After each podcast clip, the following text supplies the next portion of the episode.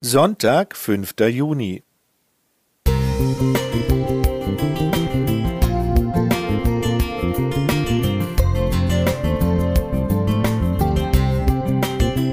Ein kleiner Lichtblick für den Tag.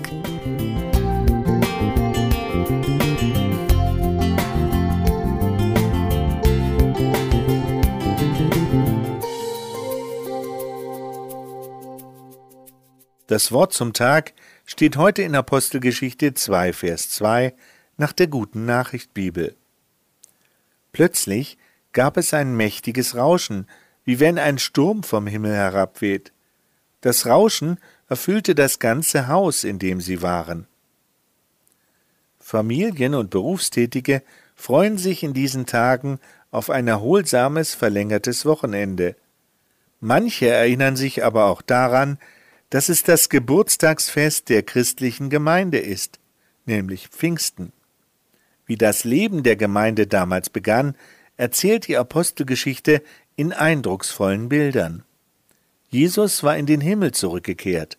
Seine Jünger, Männer und Frauen, lebten zusammen und warteten darauf, was Gott tun würde. Dann kam Pfingsten, einer der jährlichen Festgottesdienste in Jerusalem.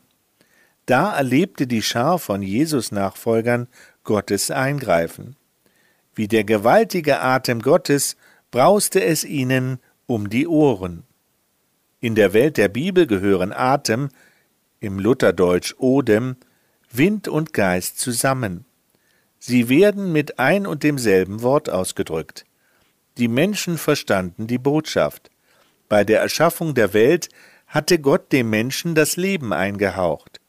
Zu Pfingsten rief Gott ein neues Gottesvolk ins Leben. Das, was wie Sturmbrausen klang, war der Atem Gottes, der Leben einhaucht. In der Folge drängten die begeisterten Jesus-Nachfolger nach draußen. Sie mischten sich unter die Menschen in der Stadt und verkündeten ihnen, dass Jesus lebt. Er ist der Herr. Die Botschaft von Pfingsten ist, dass in unserer christlichen Gemeinde mehr geschieht als das, was wir Menschen beraten, entscheiden und tun. Der Geist Gottes ist der Lebensatem unserer Gemeinde. Er bestimmt den Rhythmus von Ausatmen und Einatmen.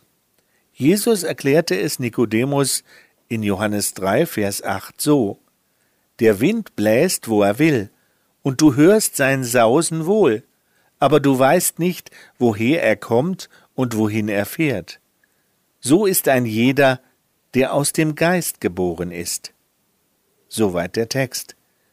Es mag uns verunsichern, dass wir das Ruder unserer Gemeinde nicht fest in der Hand halten, sondern von dem unsichtbaren Geist Gottes bestimmt werden, aber Gottes Stärke ist es doch, die unsere Schwächen ausgleicht. Wir dürfen ihn bitten, das Gleiche bei uns zu bewirken, was er in der Geburtsstunde der Gemeinde getan hat. Bitte, Heiliger Geist, gib uns Mut und gute Worte, Menschen zu erzählen, dass unser Erlöser Jesus Christus lebt. Simon Krautschik Musik